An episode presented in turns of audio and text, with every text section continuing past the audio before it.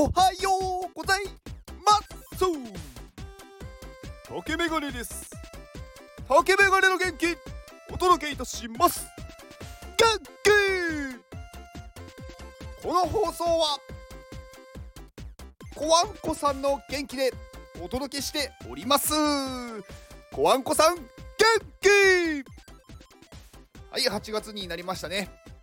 はい、えー、本日から元気をくださる方が変わりました。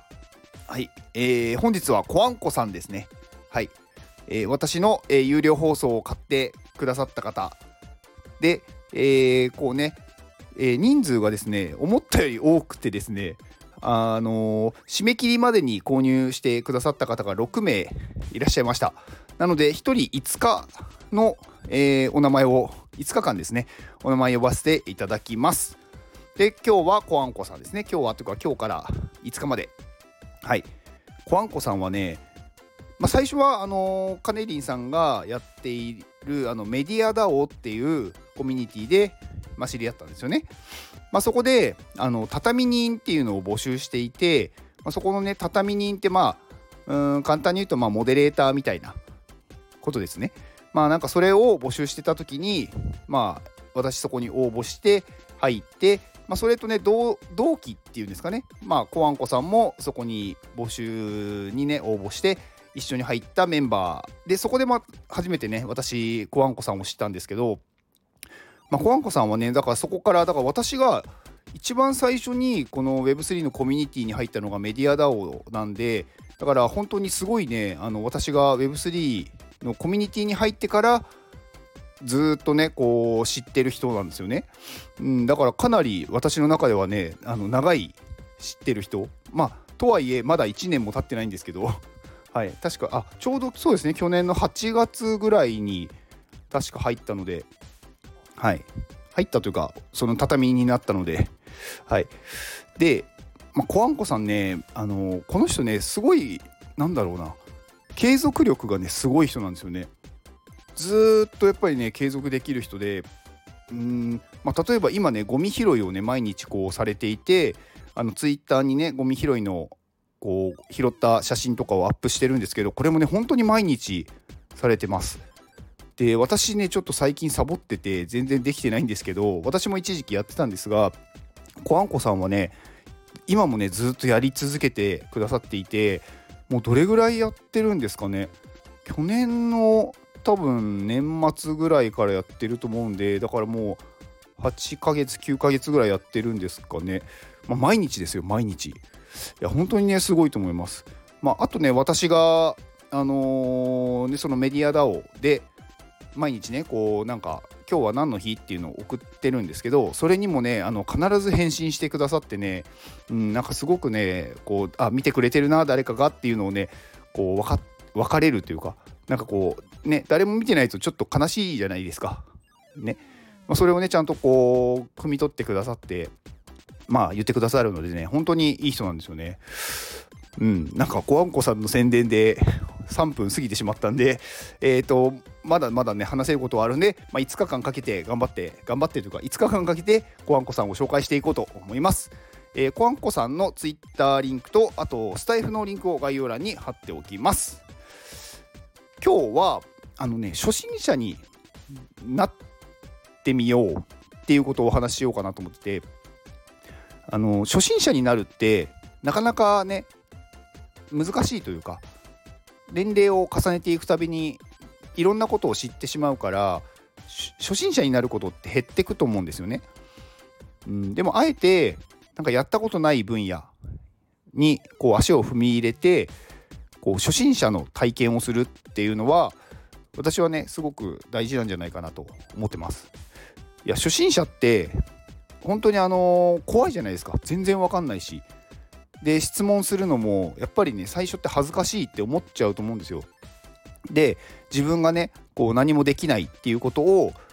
まあこうみんなにこう知られるっていうかこれってどうすればいいんですかとかこれができませんっていうのを言わないといけないので勇気もすごくいると思うんですよ。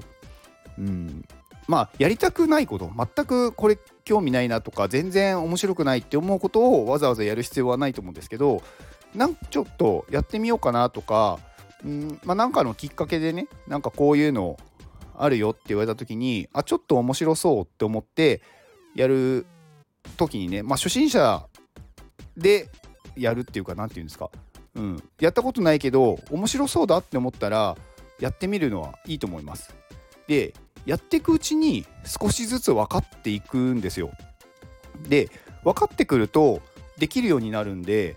なんかねこう会話がもっとねこうできるようになるというかあこういうことを言ってたんだなと分かってくるんでそれがやっぱりね楽しいことなのかなと思ってます。まあ初心者ってなかなかこううーんまあねやっぱりすごい勇気もいるし例えば、うん、特になんかね、まあ、会社に勤めてる方とかだとなんかこう役職がね上になっていくとやっぱりこう部下というかまあねチームメンバーがこう増えていって、まあ、指示をする方になる、まあ、ことが多いじゃないですか。でそういう時にまあね初心者になるっていうとやっぱりこうプライドだったりとか、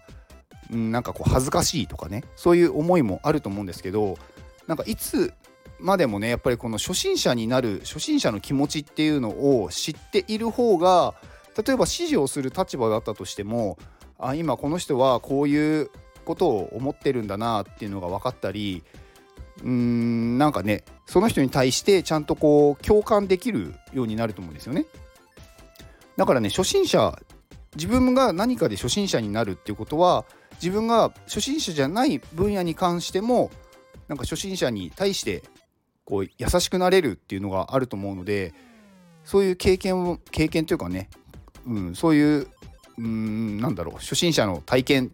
体験って言ったらあれですけどはすごく私はねいいと思います。まあね勇気もすごくいるんで、まあ、そこでね、あのー、一歩踏み出す勇気っていうのがね、まあ、持てるようになればいろんなところにねこう手を出すというかいろんな経験ができるのでまあ何でもねそうですけど最近ねあの私元気よりもね勇気っていう言葉をよく言ってますけど、うん、やっぱり行動するのにはね何かしらやっぱ勇気は必要になりますので、うん、だか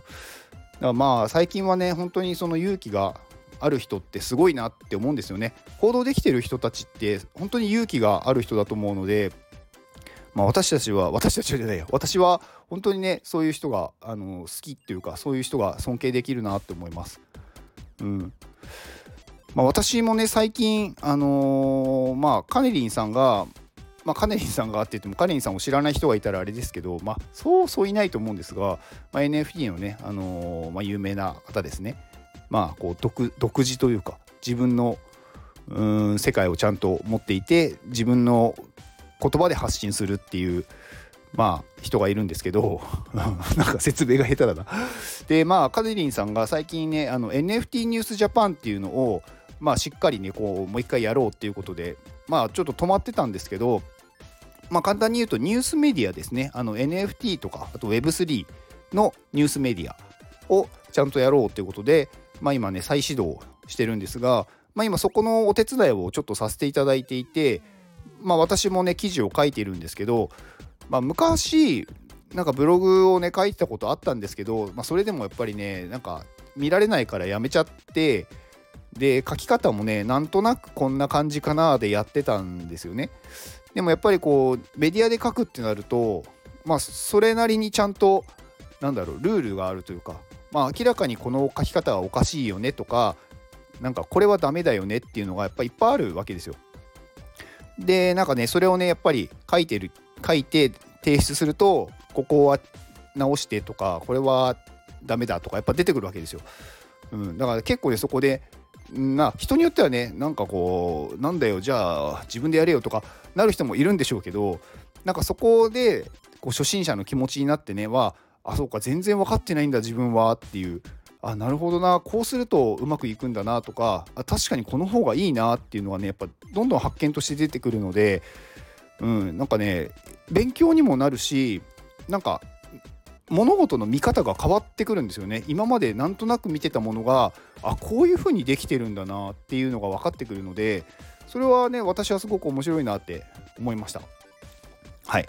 なのでまあ初心者になるっていうことをねあのー、何でもいいのでちょっと興味がある分野に行く時は、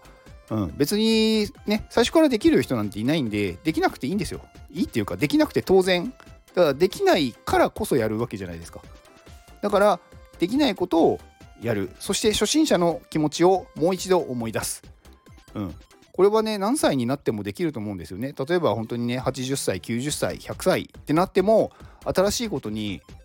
まあねこう足を踏み入れて体験するっていうのは誰でもできるので、